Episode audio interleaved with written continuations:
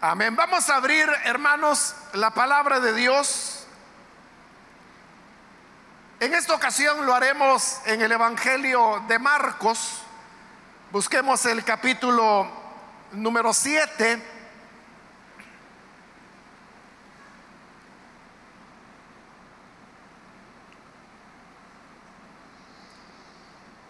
Capítulo 7 del Evangelio de Marcos.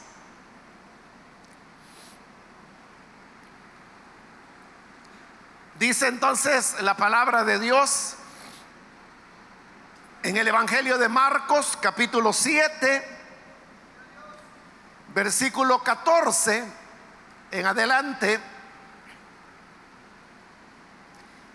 Y llamando así a toda la multitud, les dijo, oídme todos y entended Nada hay fuera del hombre que entre en él que le pueda contaminar. Pero lo que sale de él, eso es lo que contamina al hombre. Si alguno tiene oídos para oír, oiga. Cuando se alejó de la multitud y entró en casa, le preguntaron sus discípulos sobre la parábola. Él les dijo, ¿también vosotros estáis así sin entendimiento? ¿No entendéis que todo lo de fuera que entra en el hombre no le puede contaminar? Porque no entra en su corazón, sino en el vientre y sale a la letrina. Esto decía, haciendo limpios todos los alimentos. Pero decía que lo que del hombre sale, eso contamina al hombre. Porque de dentro del corazón de los hombres salen los malos pensamientos, los adulterios, las fornicaciones los homicidios, los hurtos, las avaricias, las maldades, el engaño, la lascivia, la envidia, la maledicencia, la soberbia, la insensatez. Todas estas maldades de dentro salen y contaminan al hombre. Solamente eso, hermanos, vamos a leer. Pueden tomar sus asientos, por favor.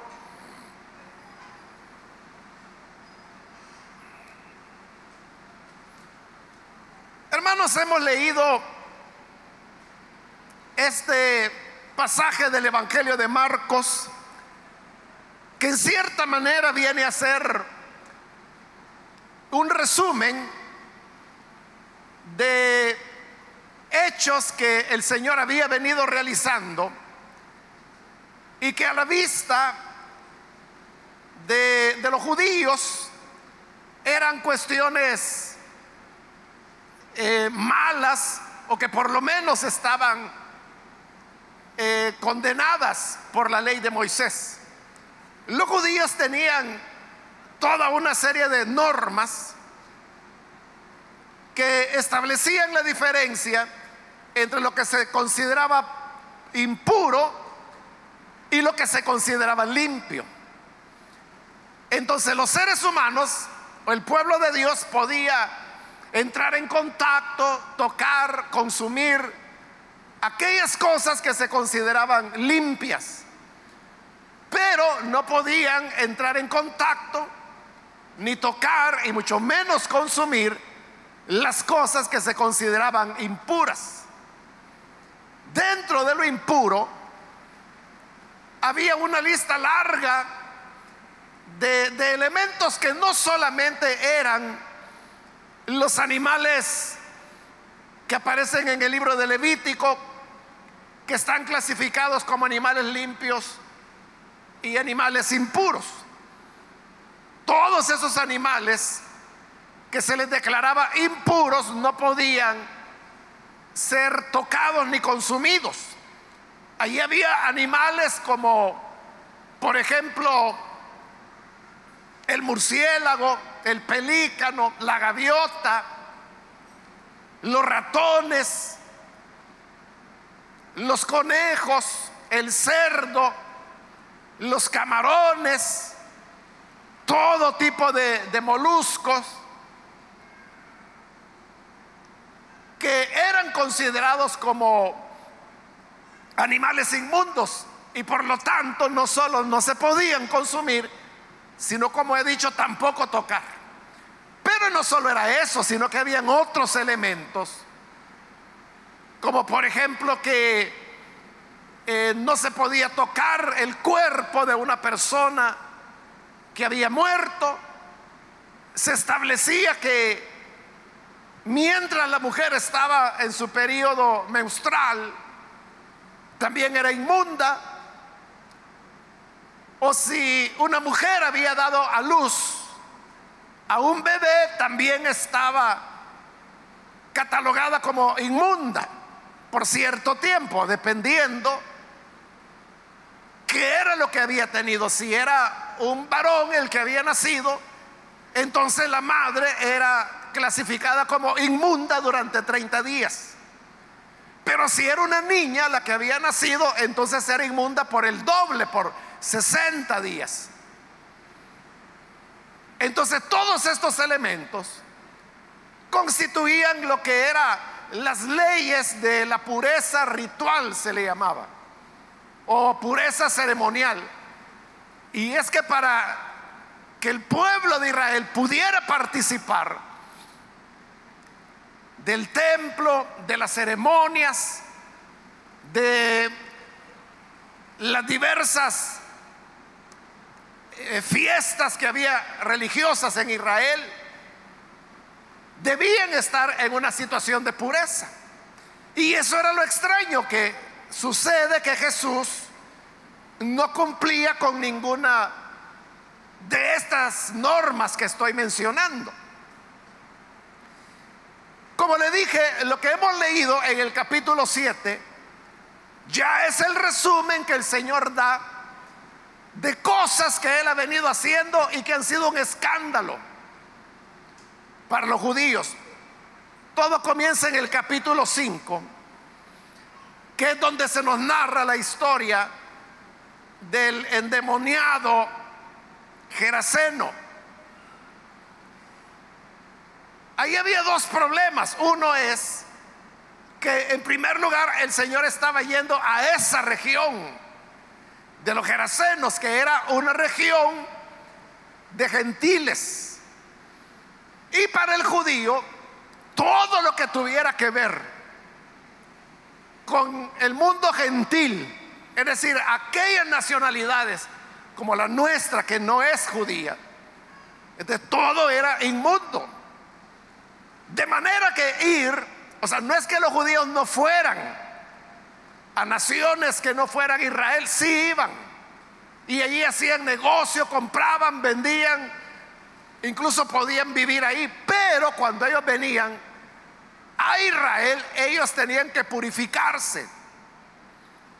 Para poder ir al templo tenían que pasar un proceso de purificación porque venían de tierra inmunda. Pero en Gerasa el Señor no solo había llegado a tierra de gentiles, sino que además de eso libera al hombre que estaba endemoniado.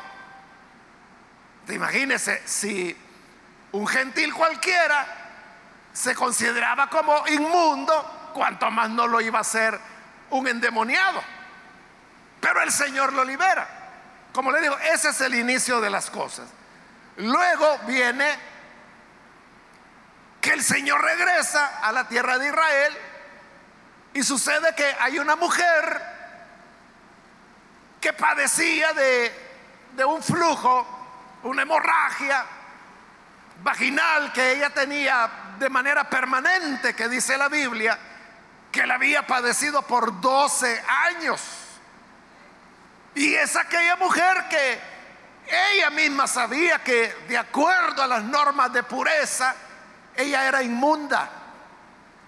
Por eso es que no quiere ir directamente al Señor,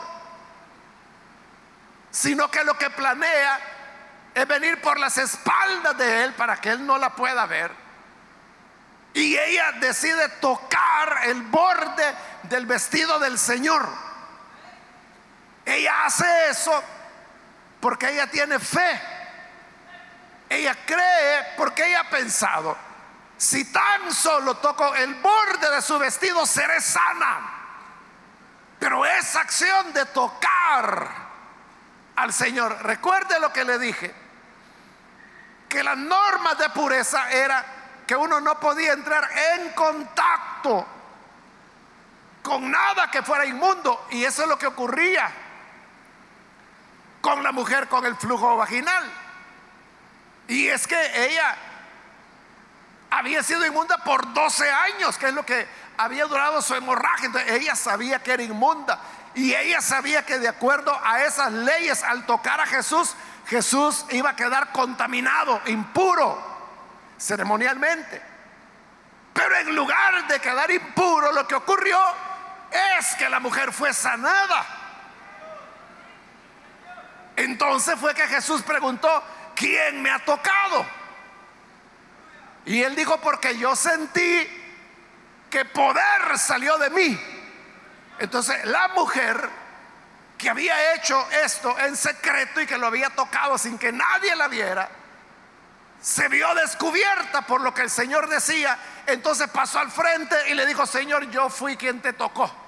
Y le contó, porque yo tenía 12 años con un, una hemorragia vaginal. Pero yo dije, si tan solo toco el borde de su manto, seré sano. Y lo toqué y estoy sana. Y entonces el Señor le dijo, mujer, no te preocupes. Ve en paz. Es tu fe la que te ha sanado. Pero con eso había un hecho que escandalizaba a los judíos. Y es que una mujer inmunda lo había tocado a él. Pero como le digo, en lugar del Señor volverse inmundo, lo que había ocurrido es que poder había salido del Señor y la mujer estaba ahora sana. Pero continúa el asunto y más adelante encontramos ya en el capítulo 6 que el Señor está multiplicando los panes y los peces. En esta ocasión, cuando el Señor está multiplicando los panes y los peces de nuevo, Él está en una región que es gentil. otra vez Él está en tierra pagana, en tierra inmunda. Pero es ahí donde Él multiplica los panes y los peces a propósito, el Señor estaba haciendo algo que las normas, las leyes de pureza decían que no debía hacerse. Así llegamos al capítulo 7, que es donde hemos leído. Pero si diéramos un saltito, un poco más adelante en este capítulo 7 vamos a encontrar que ahí está el relato de la mujer sirofenicia. Note Allí dice en su Biblia, la mujer Ciro Fenicia, ella no era de Israel. Ella también era pagana y no solo eso. Bueno, aquí me salté algo, voy a regresar, hermano. Y es que justo cuando el Señor sana a la mujer que tenía el flujo vaginal, es porque Jesús iba de camino a casa de un hombre que se llamaba Jairo, quien tenía una niña, una hija, que estaba enferma y estaba agonizando. Y el hombre, Jairo, le había pedido a Jesús que viniera y sanara a su hija. Y Jesús dijo, yo voy. Hacia esa casa iba Jesús cuando la mujer lo tocó. Pero cuando ya la mujer ha sido sanada, desde la casa de Jairo vienen unos hombres que le dicen a Jairo, mira, ya no molestes al maestro, porque tu hija falleció, murió.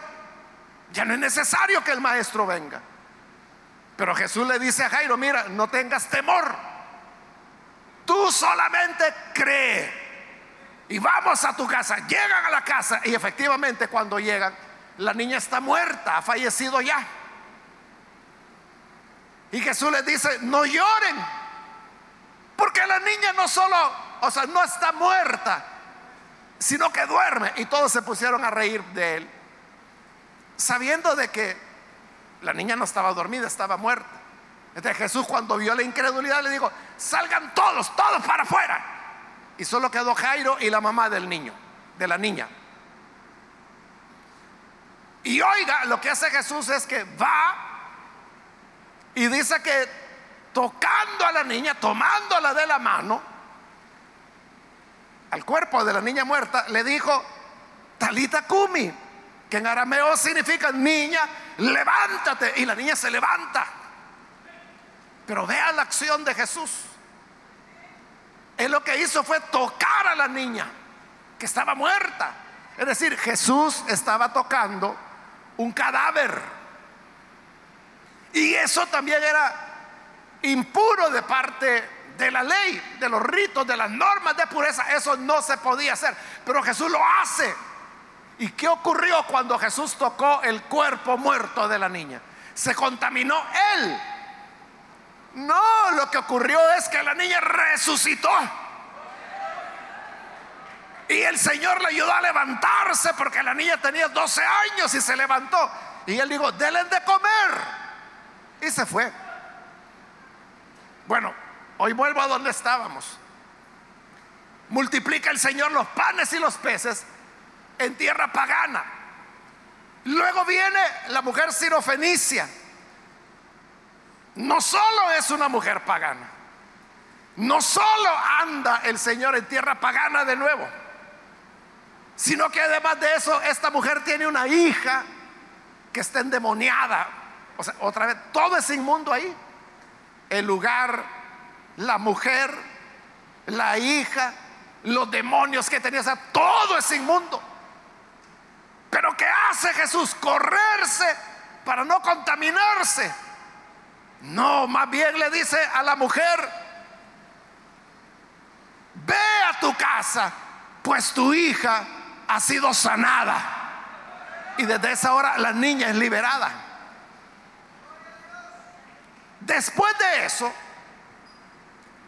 aparece un hombre ciego que le ruega al Señor que lo ayude. Como el Señor hace las cosas de manera diferente, cada vez te mandó a llamar al ciego, el ciego llegó. Y lo que Jesús hizo, dice ahí el Evangelio de Marcos, en el siguiente capítulo, que es el 8, que le escupió en los ojos. De acuerdo a las leyes de la pureza, otra vez, la saliva era un elemento impuro. De acuerdo a la ley de Moisés, todo tipo de fluido humano es impuro. Entonces, para ellos era impuro la sangre, el meustro, como era el caso de la mujer, el líquido amniótico que la gente popularmente le llama la fuente, que es cuando una mujer da a luz, por eso es que era inmunda al dar a luz. La orina, las heces, la saliva, el semen, los fluidos vaginales, es decir, todo, todo tipo de fluido que se origina en el cuerpo humano, todo era considerado inmundo, impuro. ¿Y qué es lo que Jesús está haciendo? Le está escupiendo en los ojos al hombre. Eso era inmundo porque la saliva es un fluido humano. Pero ¿qué hizo la saliva de Jesús? Volvió inmundo al ciego ceremonialmente. No, lo que ocurrió es que le abrió los ojos, le devolvió la vista. Entonces note, todo lo que el Señor había andado haciendo en esta sección de Marcos es contra la ley de la pureza y la impureza. O sea, todo lo que el Señor ha andado haciendo, ir a tierra de gentiles, tocar una muerta, dejarse tocar por una mujer con hemorragia vaginal, escupirle a, un hombre, ir a Gadara, eh, relacionarse con personas endemoniadas. O sea, todo eso es de inmundos. Pero en todos esos casos, usted sabe que el resultado fue liberación de demonios, multiplicación de los panes y de los peces, liberación de una mujer con hemorragia, resurrección de una niña muerta, un ciego que recibe la vista. Entonces todo demostraba que aunque de acuerdo a la ley todo eso era inmundo, no debía hacerse, Dios está demostrando que no hay ningún problema porque ¿quién sino Dios es quien hacía todas estas maravillas? Entonces, habiendo hecho todo eso, por eso le decía, el capítulo 7, sobre todos los versículos que hemos leído hoy, son un resumen que el Señor hace de todas estas cosas que han estado ocurriendo. Y por eso dice en el 14, que llamando a la multitud, a todos digo, vengan, vengan, vengan, quiero que oigan lo que voy a decir. Y les digo, oiganme todos entiéndanme, pónganme atención. Y dijo esto, nada hay fuera del hombre que entre en él que le pueda contaminar. Pero lo que sale de él, eso es lo que contamina al hombre. O sea, hoy él está explicando las cosas, por qué él ha hecho lo que ha hecho y por qué Dios ha bendecido lo que él hace. Y él le dice, señores y señoras, es porque no hay nada fuera del hombre que lo pueda contaminar. Es lo que sale del hombre lo que lo contamina. Entonces el Señor está enseñando lo contrario que las leyes de pureza enseñaban. Porque las leyes de pureza lo que decían era que lo impuro estaba fuera. Fíjese, no había problema con que un ser humano tuviera saliva, ¿verdad? Porque la necesitamos para poder deglutir los alimentos. O sea, la saliva no solo es líquido, sino que contiene enzimas que comienzan el proceso de descomposición de los alimentos, comienza en la boca. Entonces no hay problema con que tengamos saliva. El problema era si yo la, expulsaba o la escupía. Porque al escupirla ya no estaba dentro, ya estaba afuera. De lo que estaba afuera, eso es lo que según ellos era impuro. Entonces los paganos estaban afuera, ellos son los impuros. media vez los demonios estuvieran lejos, allá ellos como salen. O los muertos estaban afuera, era un problema externo. O el que una mujer tuviera meustro o tuviera hemorragia, como era el caso de la mujer que tocó el borde del vestido del Señor. Todo eso eran elementos externos de los que había que cuidarse. Entonces la gente andaba con mucho cuidado acerca de qué tocaban, a quien se acercaban, a quien saludaban, no vaya a ser, decían ellos. Y por eso es que el capítulo 7 comienza, así comenzó todo, cuando los religiosos ven que los discípulos del Señor Jesús no se lavaban las manos para comer. Y ahí no era cuestión, hermanos, de higiene, como le he dicho tantas veces era lavarse, pero ceremonialmente, porque, como le digo, ellos se cuidaban de todo lo externo. de no tocar sudor, de no tocar saliva, de no tocar lágrimas, mucho menos de no tocar sangre humana, de no tocar animales muertos, de no tocar un conejo, de no tocar un perro, de no tocar un cerdo. Todo eso era inmundo para ellos, la langosta, el camarón, las conchas, las ostras que son moluscos, todo eso es inmundo de acuerdo a la ley. Pero ellos no lo tocaban, pero después que venían de la calle decían, ¿Y qué tal si yo sin saberlo pasó a mi lado una persona inmunda y el vientecito que esa persona dejó quizás entró en contacto con mis manos y quizás me dejó impuras las manos? Por eso es que se lavaban. Pero no solo se lavaban las manos, sino que dice el versículo 4 de ese capítulo 7. Otras muchas cosas, dice Marco, Marcos. Hay que tomaron para guardar. Y dice, los lavamientos de los vasos de beber, de los jarros, de los utensilios de metal, de los lechos. Es decir, ellos no se acostaban en una cama si no estaba todo limpio, todo lavado. Porque ellos podían decir, bueno, ¿y qué tal si quien se acostó ahí estaba inmundo? Ya sea por ser un hombre que había tenido emisión de semen, o por ser una mujer que quizás estaba en su periodo menstrual, o quizás había dado a luz hace 30 días, pero de acuerdo a la ley seguía inmunda. Entonces todo lo lavaban ellos, pero vieron que los discípulos de Jesús no se lavaban nada. Porque ellos se cuidaban de lo de afuera. Pero Jesús les dice, miren, lo de afuera no es el problema. De lo que se deben cuidar es de lo que está dentro. Y por eso es que dice ahí con toda claridad, nada hay fuera del hombre que entre en él que le pueda contaminar. O sea, nada nos puede contaminar, nada de lo que está afuera.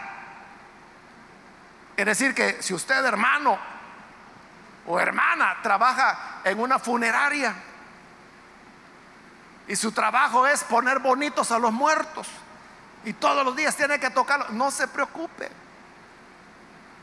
que no hay nada fuera del hombre que pueda contaminarlo, no lo contamina. O sea, no hay nada que usted pueda decir, es que soy menos espiritual o yo no puedo servir al Señor porque mi trabajo es con muertos. Entonces el Señor dice, no hay nada de afuera. Entonces lo que los judíos buscaban era que no entrara en ellos nada impuro. Por eso es que en otra ocasión, allá en el Evangelio de Marcos, el Señor les dijo a los judíos que ellos eran hipócritas, les dijo, porque ustedes cuelan el mosquito. El mosquito usted sabe que es un insecto, pero en las listas que Moisés dio sobre qué animales se podían comer y cuáles no, el mosquito no era mencionado. O sea, y no dice si el mosquito es limpio o no, porque nadie come mosquito, ¿verdad? Pero ellos decían, ¿y qué tal? Y eso a veces ocurre, ¿verdad? Que como los insectos son atraídos por los reflejos, podía haber un vaso con agua. Y recuerde que los vasos no eran de cristal en esa época, eran de barro.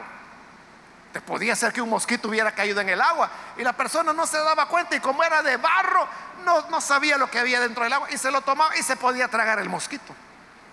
Entonces la gran pregunta era, ¿y el mosquito es inmundo o no es inmundo? ¿Me hace impuro o no?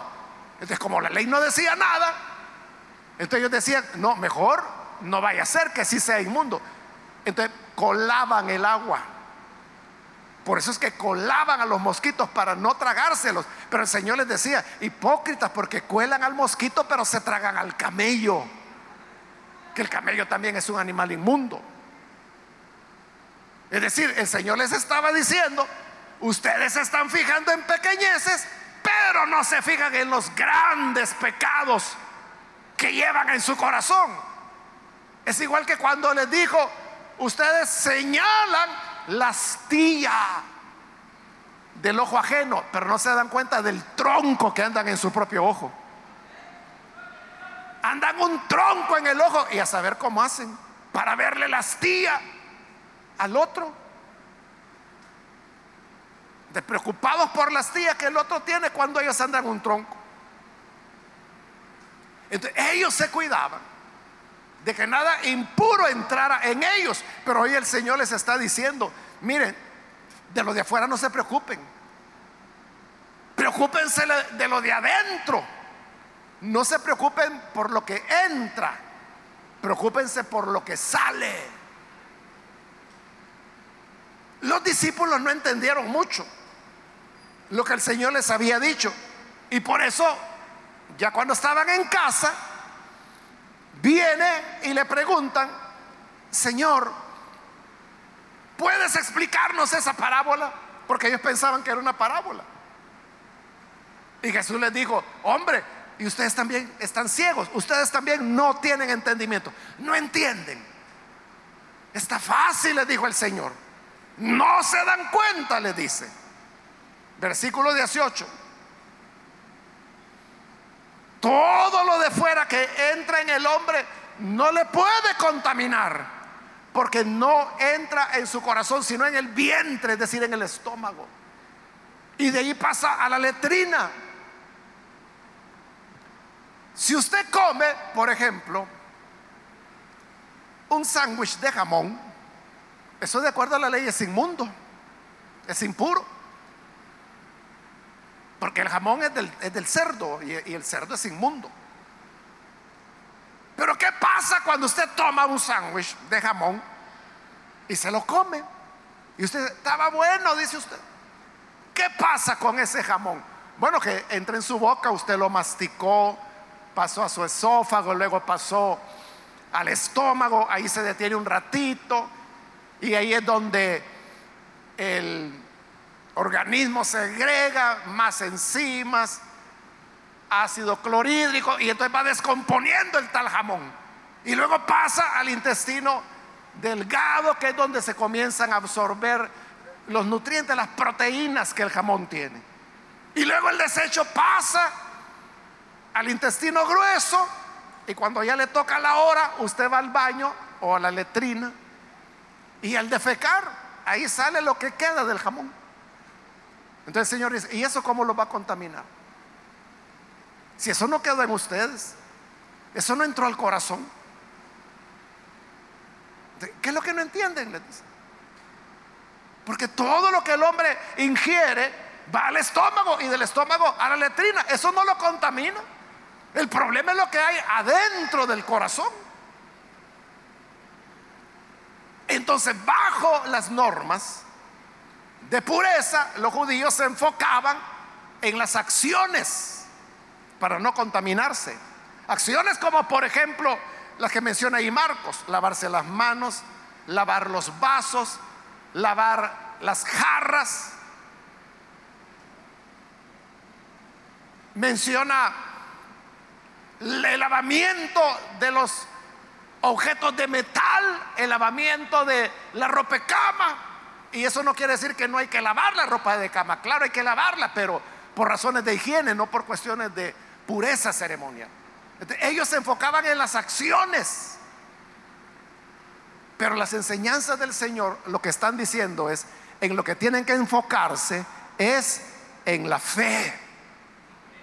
Es en creer es que eso, hermanos, es lo que ha ocurrido en todos esos casos de supuesta contaminación.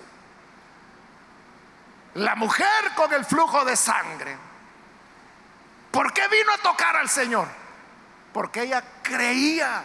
Por eso es que cuando el Señor la despide, le dice, mire mujer, tranquila, no hay problema, vete en paz. Tu fe, tu fe te ha salvado lo importante no era la acción, según la acción externa, la mujer no debía haber tocado a Jesús. porque siendo ella impura lo iba a contaminar. Pero Jesús lo que está viendo es la fe y le está diciendo, tu fe te ha salvado. Cuando llega el hombre ciego, lo manda a llamar y le dice, ¿qué quieres que te haga? Y el ciego le dice, yo quiero recobrar la vista. Entonces que Jesús le escupe. O sea, algo que el ciego no esperaba. Nadie esperaba eso, porque el judío no hacía eso. No hacía eso de escupir porque sabían que había una contaminación ritual en escupirle a, una, a otra persona. Pero ¿por qué Jesús lo está haciendo? En respuesta a la fe del hombre. en acción, Él no está guardando las leyes de pureza, al contrario, las está rompiendo por la fe del hombre. Entonces, para Él es más importante la fe que la acción. Lo mismo ocurre con la mujer sirofenicia. En todos estos casos, con la hija de Jairo, cuando él va y toca un cuerpo, un cadáver, lo cual también era inmundo. Por eso es que antes de ir, el Señor le dijo a Jairo, mira, no tengas temor, tú solo cree, tú solo ten fe. Entonces, mientras los judíos se preocupaban de que no toquen, laven eso, lávense las manos, laven los utensilios de hierro o de metal, laven los vasos, laven los jarros. Jesús en lo que enfoca es, no temas, solo cree, solo cree, sigue creyendo. Sé tú como la mujer que llegó a las espaldas de Jesús y tocó el borde del vestido del Señor porque ella creía, porque ella pensó, si tan solo toco el borde de su vestidura, seré sana. Y el Señor la sanó. La fe es lo que importa. Entonces les está diciendo, el problema no es lo de afuera. El problema es lo de adentro. Y para que lo entiendan más claro, bueno, ya el Señor les dijo y se lo repite en el versículo 19. Lo que entra en el corazón no lo contamina, porque sale la letrina. Esto decía, haciendo limpios todos los alimentos. Todos los alimentos los hizo limpios el Señor, porque Él ya explicó. Nada que entre en el hombre lo va a contaminar. Entonces, si a usted le gusta el sándwich de jamón, que le pongan el doble, hermano. Y agradezca la bendición de Dios. Si a usted le gusta el conejo, que se lo hagan en salpicón. Si le gusta el cuzuco, que se lo hagan horneado o como a usted le gusta. Si le gusta el cerdo, pues cómase su buen filete, buen provecho. Le gustan los camarones, la langosta, le gustan las conchas, el casco de burro, como le llaman a una especie de molusco. Buen provecho. Nada lo contamina. Lo que sí contamina, dice el Señor, es lo que está en el corazón. Y les explica en el versículo 21. Porque de adentro el problema no está afuera. El problema no está en lo que tocamos. El problema no está en lo que comemos. El problema está adentro, que es lo que tenemos. Porque dice, del corazón, versículo 21, salen los malos pensamientos, los adulterios, las fornicaciones, los homicidios, los hurtos, las avaricias, las maldades, el engaño, la lascivia la envidia, la maledicencia, la soberbia, la insensatez. Y el Señor pudo haber continuado añadiendo más cosas, como la hechicería, el odio, la venganza, la falta de perdón, la envidia. O sea, la lista todavía la pudiera estar diciendo el Señor. ¿Y dónde se origina eso? Del corazón.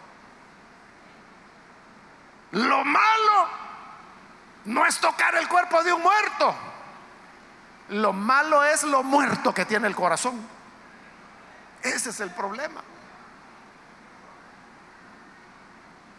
Nuestra preocupación debe ser estar limpios por dentro. Y dijo el Señor, y con esto terminó, todas las maldades de adentro salen y son las que contaminan al hombre. Si usted dice, ¿y ese hombre cómo fue capaz de hacer lo que hizo? De su corazón. Así es el corazón humano. O si usted dice, ¿y esa mujer cómo es que hizo lo que hizo? Es el corazón humano. De adentro viene la maldad. Y eso es lo que nos contamina. Porque lo que tenemos en el corazón es lo que nos hace, nos hace actuar. Jesús dijo, de la abundancia del corazón habla la boca. Entonces nuestra actuación, nuestra conducta responde a aquello que llena nuestro corazón. Por eso es que la preocupación no tiene que ser si la gallina es degollada o si la gallina es ahorcada o si la gallina la atropellaron. Porque algunos andan preocupados por eso, que cómo fue que mataron a la gallina. Y dependiendo de eso, la comen o no la comen. Ese no es el problema, dijo el Señor. Todos los alimentos los hizo limpios, dice el Evangelio de Marco. Aquí el punto es, adentro, ¿cómo está tu corazón? Y si usted pregunta, ¿y cómo se limpia el corazón? El Señor aquí no tocó el tema. Bueno, sí ha mencionado algo importante, que ya lo dije también. Es el tema de la fe. Porque cuando por la fe creemos a la palabra de Dios, la sangre del Hijo de Dios nos limpia de toda maldad. Es la sangre la que limpia nuestro corazón.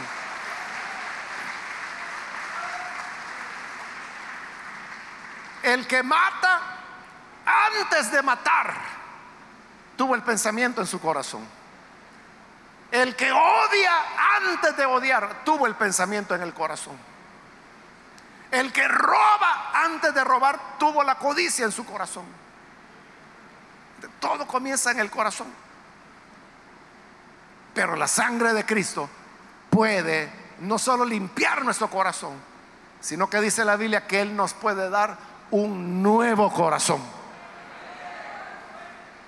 De hecho, eso es lo que dice la Escritura que Él quitará nuestros corazones de piedra y nos colocará corazones de carne, sensibles, donde la palabra de Dios lo llena. De eso es que de, lo que debemos preocuparnos. Que nuestros corazones sean puros. Que en nuestros corazones haya inocencia. Si usted quiere ingenuidad. Inocentes, porque a veces decimos, ay, pobrecita esta hermanita, tan inocente que es, su buena revolcada le van a dar. Porque en el mundo así es, ¿verdad? Pero esos son los bienaventurados delante de Dios. Felices, dijo Jesús, los de puro corazón. Los de corazón puro, porque ellos van a heredar, ellos son los que van a ver el reino de Dios.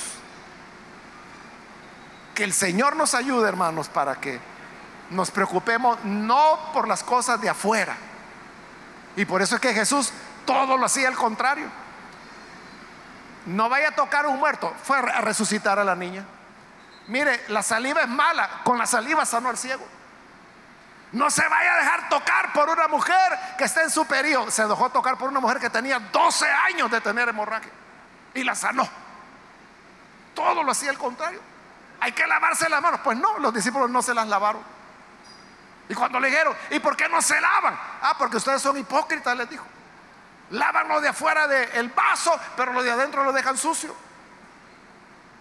Que el Señor nos ayude para comprender el Evangelio y la que es la auténtica voluntad de Dios para nosotros.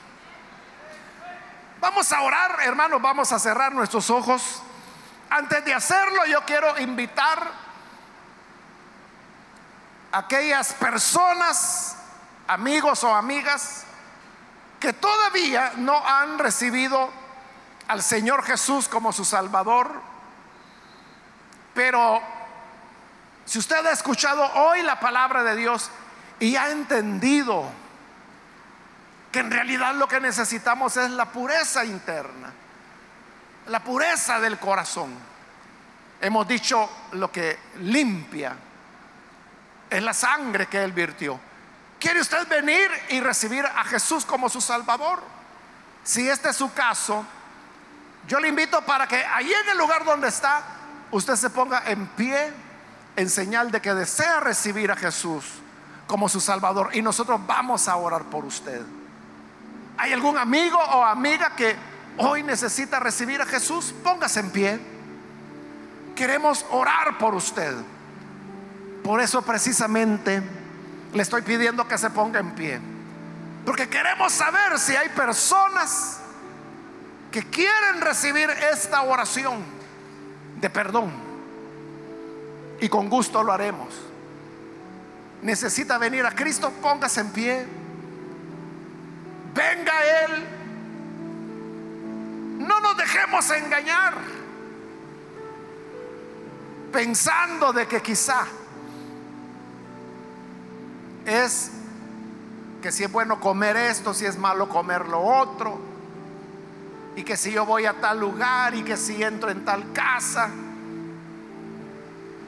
no hay nada fuera del hombre, dijo el Señor, que lo pueda contaminar. El problema está dentro.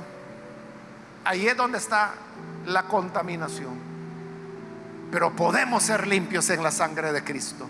¿Quiere usted esa limpieza? Levante su mano, póngase en pie y vamos a orar. Venga, cualquier amigo, amiga que hoy necesita venir para recibir al Señor, póngase en pie. Y vamos a orar por usted. Acérquese. Hoy es el momento. O si hay algún hermano o hermana que necesita reconciliarse, si usted se alejó del Señor, hoy puede reconciliarse, póngase en pie, ahí en el lugar donde se encuentra, para que podamos orar por usted. Aquí adelante hay una persona, que Dios la bendiga. Alguien más que necesita venir al Señor, puede ponerse en pie en el lugar donde usted se encuentra. Puede ponerse en pie y vamos a orar por usted. ¿Hay alguien más? Otra persona que necesita venir para creer en Jesús. Ya sea que es primera vez que lo hace o si se está reconciliando, póngase en pie. Hágalo ahora, queremos orar por usted. ¿Hay alguien más que necesita venir? ¿Otra persona? Hoy es su momento. Muy bien, aquí hay un joven que pasa, Dios lo bendiga, bienvenido. Alguien más que necesita pasar. Puede ponerse en pie.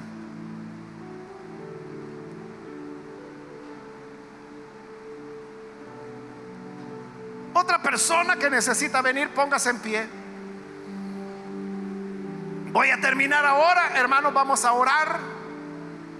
Pero hago la última llamada, si hay alguien más que necesita venir al Señor por primera vez, o si usted se está reconciliando, póngase en pie.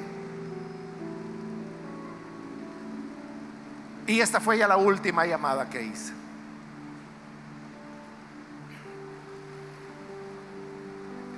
A usted que nos ve por televisión, quiero invitarle para que allí donde nos ve pueda unirse a esta oración. Únase con estas personas ore con nosotros. Señor, te damos las gracias por estas personas que están aquí al frente, como también, Señor, aquellos que a través de televisión, de radio o de internet, donde quiera que están, se están uniendo a esta oración. Alcanza cada uno, Señor, para perdonarle. Nosotros creemos que la sangre de tu Hijo es eficaz para el perdón de los pecados. Sabemos que esto es lo que nos limpia de toda maldad, la que nos limpia de toda contaminación interna. Porque las normas, los ritos, sabemos que no pueden hacernos limpios, pero tu sangre preciosa es la que sí quita el pecado. Ayúdanos a toda la congregación, a todo tu pueblo, para que podamos estar enfocados en lo más importante, en lo que a ti te interesa, que es la limpieza del corazón. Que ese sea, Señor, el motivo de nuestra lucha, el motivo de nuestro esfuerzo, el motivo de nuestro empeño en la vida cristiana.